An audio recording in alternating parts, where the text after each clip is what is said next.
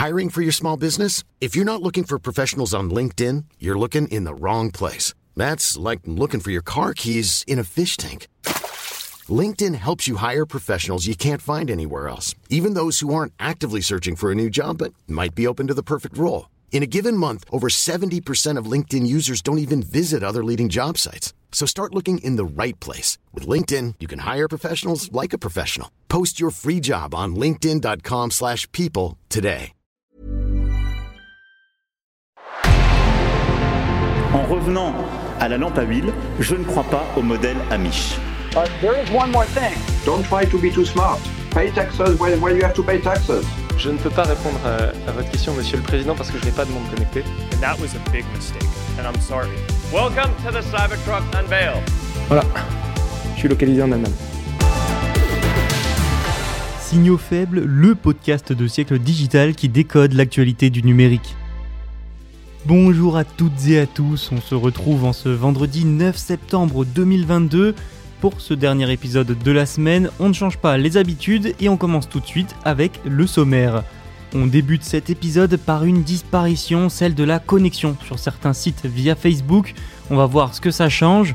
Place ensuite aux propositions de réforme de la politique technologique proposées par l'administration Biden aux États-Unis à l'approche des midterms. On reste en Amérique ensuite avec l'accord Uber Eats et Nouro pour livrer de la nourriture par robot. Nous irons en Corée du Nord où les hackers de Lazarus piratent des entreprises énergétiques américaines.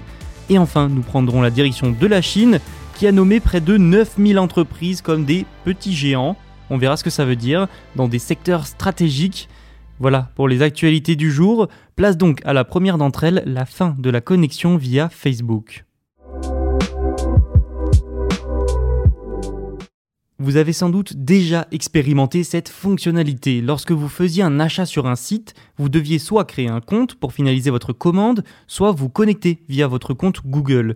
Il était aussi souvent possible de se connecter via son compte Facebook, et j'ai bien dit était parce que sur de plus en plus de sites, ce n'est plus possible.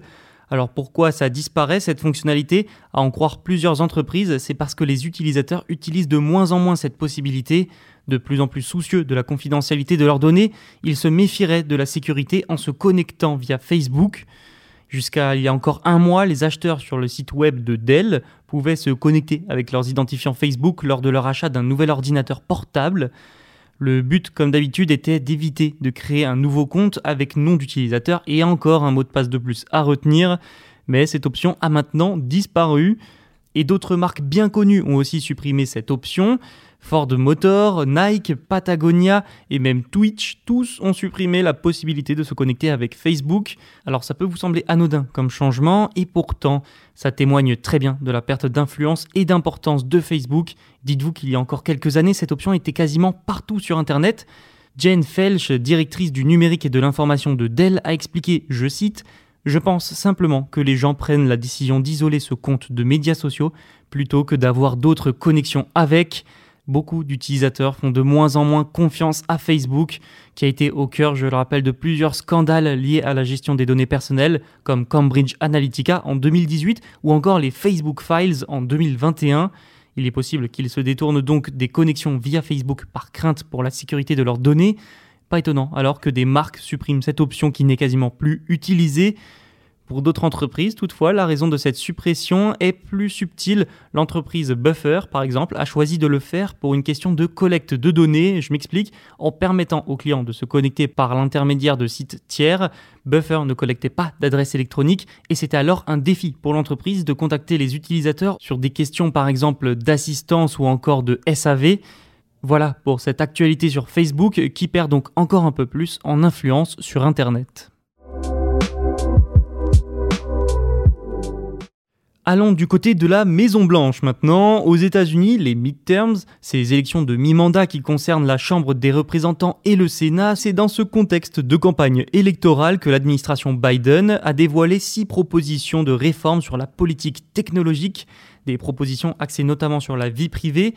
La Maison Blanche a d'ailleurs salué ce jeudi l'intérêt bipartite du Congrès à adopter une législation pour protéger la vie privée. Les réformes proposées visent la concurrence, les algorithmes et la sécurité des plateformes. Joe Biden et son administration ont aussi argumenté en faveur de la fin des, je cite, protection juridique spéciale pour les grandes plateformes technologiques. Certaines de ces mesures concernent aussi donc la vie privée. Depuis un appel de Joe Biden sur la protection des adolescents en ligne, un projet de loi a été créé, l'American Data Privacy and Protection Act. En plus de ces mesures, la Maison-Blanche a aussi proposé que les entreprises technologiques les plus puissantes ne devraient pas bénéficier de l'article 230. Alors c'est quoi l'article 230 eh bien, il limite la responsabilité des plateformes de toute taille sur le contenu que publient leurs utilisateurs. Enfin, l'administration présidentielle a répété un appel à une plus grande concurrence dans le secteur de la technologie et a déclaré que les entreprises devraient, je cite, donner la priorité à la sécurité par des normes et des pratiques de conception pour les plateformes, les produits et les services en ligne. Toutes les mesures présentées, outre l'aspect électoral, illustrent le changement de comportement de ces derniers mois vis-à-vis des géants technologiques, des changements qui se voient notamment à travers la FTC, la Federal Trade Commission, une autorité de régulation américaine de plus en plus agressive à l'égard de ces géants depuis la nomination à sa tête de Lina Khan, Lina Khan qui a été nommée par Joe Biden. Voilà pour cette actualité. Si vous voulez en savoir plus sur les propositions, n'hésitez pas à aller consulter l'article sur siècledigital.fr. Restons aux États-Unis avec un accord d'Uber Eats. Le géant de la livraison de nourriture a signé un accord de 10 ans avec la société Nuro, un accord pour la livraison de nourriture par robot en Californie et au Texas. Oui, par robot. Les clients californiens pourraient donc bientôt se faire livrer par de petits robots sans conducteur. Nuro, c'est une start-up de conduite autonome évaluée à pas moins de 8,6 milliards de dollars, fondée par des anciens du projet de véhicule autonome de Google, aujourd'hui devenu Waymo. En 2019 déjà, Uber voulait utiliser les véhicules de Nuro pour des livraisons à Houston.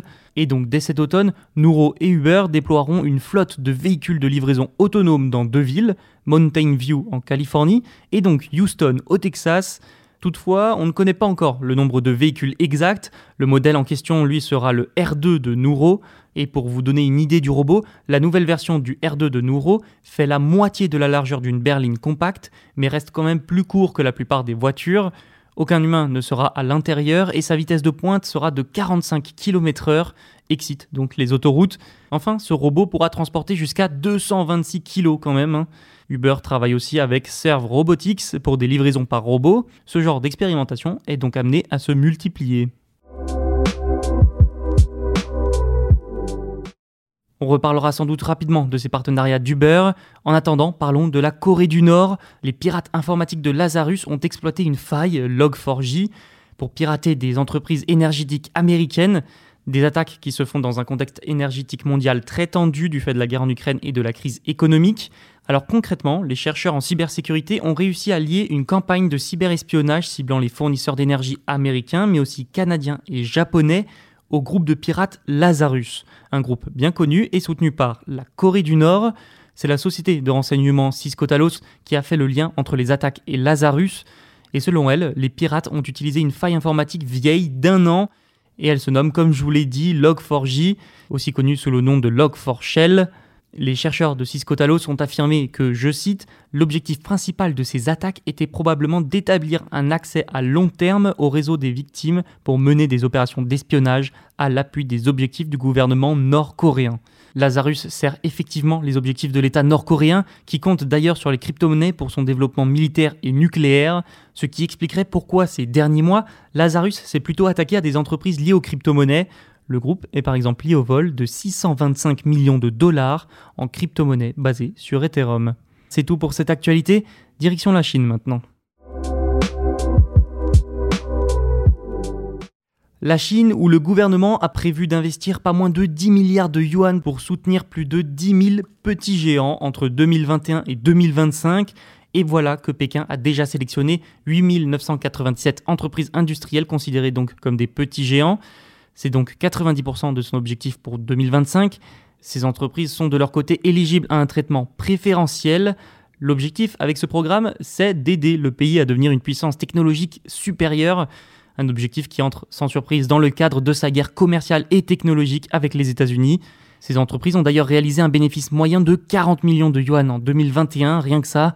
Mais vous vous demandez peut-être ce que sont ces petits géants eh bien, ce sont des entreprises plus petites et souvent moins connues que les géants chinois comme Alibaba ou Tencent.